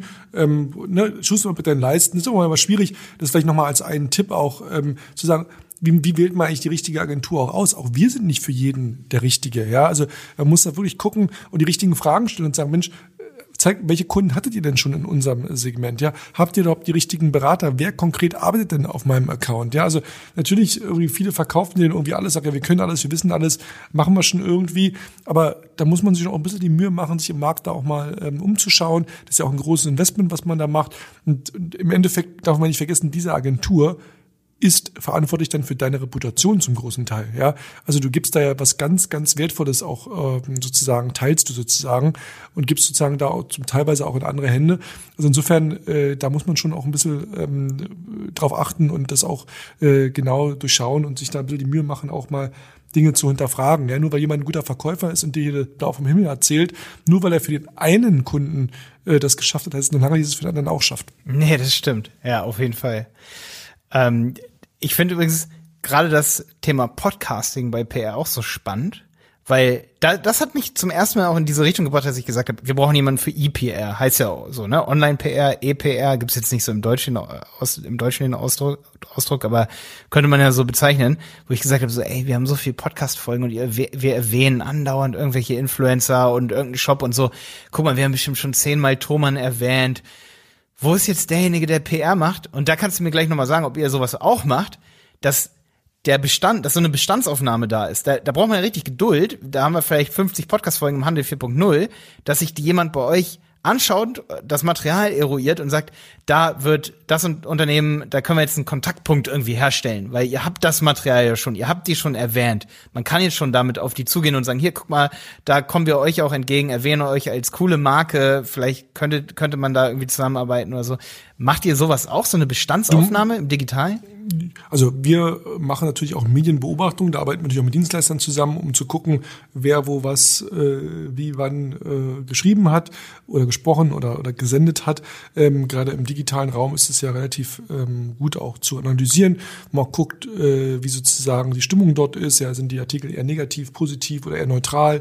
Ähm, also solche Analysen sind natürlich wichtig, weil man darauf natürlich auch aufbaut und sagt, ah, okay, in den Medien waren wir schon sehr gut, was ist denn mit den Medien? Ne? Also solche, hm. das, das, das schon, ja. Ja, ich meinte auch so ein bisschen so diese eigene Bestandsaufnahme. Weil, du musst dir das so vorstellen. Ja, für den Kunden, wer, genau. Für, wer, für dich selber, ja. Genau, also wir zum Beispiel, wir haben ja den Content, wir sind ja selber die Contentmacher in dem Moment. Das ist ja noch nicht mhm. sehr selbstproduzierter Content. Und da habe ich immer so das Problem gehabt, okay, jetzt hören sich mehrere Leute, zwei Leute hören sich alle Podcast-Folgen an, die sind zwar gut im Online-Marketing, aber eben nicht im PR. Ne? Und die wissen dann vielleicht nicht, was man denen nicht vorwerfen kann. Ich weiß es dann wahrscheinlich auch nicht, was man alles daraus stricken kann aus eben diesen Anknüpfungspunkten. So. Klar, ähm, da geht es ja fast schon in Richtung Marketing und Kooperationen und Sales. Ja. Ne? Genau. Aber das übernehmt ihr auch. Das würdet ihr auch. Ja, also ich, ich würde jetzt, glaube ich, nicht eure 50 Podcast-Folgen anhören und jetzt äh, Thomann anschreiben und sagen, wieder Thomann, wollt ihr Kunde bei Malte werden? Also das ist jetzt, das ist ja, wie gesagt, deswegen, ich glaube, da verwechseln wir jetzt gerade ein bisschen Sales und, und, und PR. Ich glaube, das wäre eine, eine Aufgabe. Du sagst das Sales? Vom, vom, naja, wenn du sagst Kooperationen, wenn ich jetzt sage, wenn du sagst, du hast ein paar Mal schon Thomann erwähnt, du möchtest, dass Thomann Kunde bei euch wird und dass ihr dann Content für Thomann produziert, das ist für mich Sales. Ja, also das hat jetzt einem anderen jetzt nichts so viel zu tun. Was er machen könnte, ist, wenn man bei Thomann guckt, hat Thomann vielleicht einen Blog, haben die vielleicht einen Kunden Magazin etc., wo, wo es irgendwie Sinn macht, euch da als, als Dienstleister äh, mit reinzubringen. Ähm, ne? Und dann könnte man sagen, Mensch, wir haben euch auch schon mal erwähnt und mal so eine Art Barter, Content, Barter-Deal ja, ja. oder, oder aber gut, das ist jetzt schon wieder sehr, sehr speziell und sehr, ja. Ja, aber das war trotzdem so ein bisschen, ja klar, also E-Commerce ist da noch ein bisschen anders, das war jetzt meine persönliche Frage gucken, ob wir die drin lassen, aber ich denke schon. Sei dir gegönnt. Das, das war meine persönliche, weil das ist so das, wo ich immer wieder sage, so, das ist eigentlich für mich ein PR-Job. Du sagst jetzt Sales, aber. Ja, aber das muss man ja ich, vor, ich, vorab schon mal klären, ne? Das ja, kann ja, ja vorab schon mal klären. Aber wenn wir jetzt eine Folge über Thomann machen. Ich will dir nichts verkaufen. da würde ich ja, da würde ich ja vorher, vor, vorher bei Thomann mal anrufen und sagen, hey, wir würden euch immer erwähnen, was machen, wollt ihr vielleicht hier ein Statement abgeben, etc. Und gleich, ihr habt doch auch einen Podcast, dann können wir vielleicht demnächst mal, ne, weil eure Kunden sind auch unsere Kunden, ist nicht in dem Fall, aber, ne, also, ja. man muss immer schon, man sollte immer überlegen, ob es nicht gemeinsame Nenner gibt, wo man was Dinge gemeinsam machen können. Ja, das ist ja bei uns nicht anders. Ne? Wir sind ja smart auf die zugegangen und sind ja auch gut, im guten Kontakt und haben da jetzt auch schon einige Ansprechpartner, mit denen wir Podcast-Folgen machen können. Mhm. Den habe ich natürlich auch, das ist ja ein Beispiel gewesen, ne? Da habe ich zum Beispiel unsere Podcast-Folge hingeschickt, wo wir über Thomann reden und sagen, hier, hört euch das an und ich weiß, der Geschäftsführer hat sich das angehört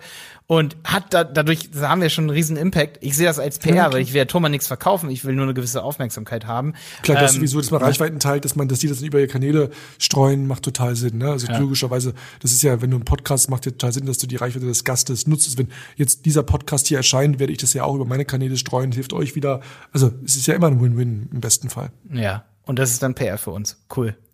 Tilo, das waren für uns auch. alle meine Fragen, es sei denn, du hast noch eine Frage an mich, aber ähm, Vielen Dank, Malte. Ich habe mich sehr gefreut, dabei zu sein. Sehr, sehr spannend. Ich glaube auch eure Community, der Handel 4.0 ist ein extrem wichtiges Thema, ähm, der sich ja gerade stark äh, wirklich digitalisiert und auch der ganze E-Commerce-Sektor, der gerade jetzt auch in Zeiten jetzt hier der Pandemie ja wirklich massiv auch am, am Wachsen ist. Aber auch da gilt es sozusagen, nicht alles den Großen zu überlassen, sondern auch seine äh, Nische, seine Themen klar zu machen, sich klar zu positionieren und insofern freue ich mich, dass wir dieses Thema hier in eurer Community da mal auch sichtbar machen konnten. Ja, ganz, ganz sicher, auf jeden Fall. Wir sind ja auch übrigens erst seit Februar dabei und sind ziemlich stark am Wachsen. Und wir haben uns übrigens, weil das kam im Vorgespräch so ein bisschen raus, dass du meintest, ja, wir müssen ganz doll auf E-Commerce eingehen. Ähm, ich habe den extra Handel 4.0 getauft, weil Handel ist ja auch, du hast vorhin über Bitcoins geredet und so weiter, Handel im Internet sind auch digitale Güter. Und da geht es einfach darum, wie verändert sich der Handel. Da spielen Absolut. Cryptocurrency eine Rolle da spielt, da spielen Barter-Deals, ist auch Handel im Internet. Klar, ähm, klar. Nur halt nicht mit Geld. Und da passt, finde ich, PR als Handelsgut passt da genauso gut rein, auch wenn es okay. ist im doppelten Sinne gut hier die Folge für E-Commerce-Unternehmen natürlich mega interessant ist. Wie kann man euch da erreichen? Habt, habt ihr da noch eine E-Mail-Adresse? Kann man also, direkt auf dich mich persönlich, mich persönlich kann man sehr gut über LinkedIn erreichen. Tilo Bono ähm, Tilo ohne TH, B-O-N-O-W. Ähm, da findet man mich mit LinkedIn, gerne auch auf Instagram, ähm, auch mal ein super Kanal. Twitter bin ich unterwegs, äh, Facebook. Ähm, also ne, genau auf diesen Kanälen Instagram, Twitter, äh, LinkedIn äh, findet man Piabo auch, P-I-A-B-O. Ähm, Insofern, das sind, glaube ich, immer Kanäle, die super sind. Ansonsten kann man mir gerne auch eine E-Mail schreiben, einfach an tilo.piabo.net. Ähm, äh, Verspreche wird auch beantwortet. Ähm, und äh, klar, Website ist auch klar. Also ich glaube, uns zu erreichen, das ist ja ein bisschen auch unser Job, ne? ist relativ einfach. Ähm, und dann ähm, kann man gerne auch noch äh, Fragen stellen oder ähm, mal sich ein paar Case Studies vielleicht auch angucken. Ne? Lade ich gerne zu ein, wenn ich mal sehen möchte, Mensch, was habt ihr denn da jetzt genau für Momox zum Beispiel gemacht oder äh, für andere auch aus der Welt des Handels 4.0. Ähm, das ist mal ganz schön, wenn man auch dann mal das Ganze so ein bisschen auch erfahrbar macht, ne, was heißt denn das jetzt konkret und in welchen Medien wart ihr denn da jetzt konkret, was habt ihr denn gemacht und was kostet das etc. Ähm, wer da Interesse hat, sich da zu informieren, schreibt gerne. Wir haben auch so ein Formular auf der Webseite, wo man mal ein paar Basisangaben machen kann, so wer ist man, was macht man, was sucht man, was ist sein Budget und dann kann man da relativ konkret auch dann sagen, ah okay, wenn das dein Budget ist, das dein Markt, das sind deine Ziele, das und das und das könnte man dort äh, machen. Kann man da auch so Referral Calls oder wie heißen diese Calls? Äh, die sind in Amerika so verbreitet, dass man bei Momox anruft und sagt, hey, was hat Piabo für euch gemacht? Ist das verbreitet in feel eurer Branche? Free, feel free, also Referenzen einzuholen ist sicherlich nie verkehrt. Cool, okay. ich rufe jetzt heute nicht bei Momox an, aber vielleicht der ein oder andere von den Zuhörern hier. Schön, dass du dabei warst, Thilo. Vielen, vielen, vielen Dank für deine Zeit. Es hat mir auch super Spaß gemacht. Vielen Dank, Malte. Und wir sehen uns spätestens zum Foto für diesen Podcast in Berlin. Da freue ich mich drauf. Liebe Grüße. Der Handel 4.0 Podcast ist eine Produktion von Die Berater Online Marketing. Mehr Infos zum Podcast und unserer Agentur findest du auf www.dieberater.de. Bis zum nächsten Mal.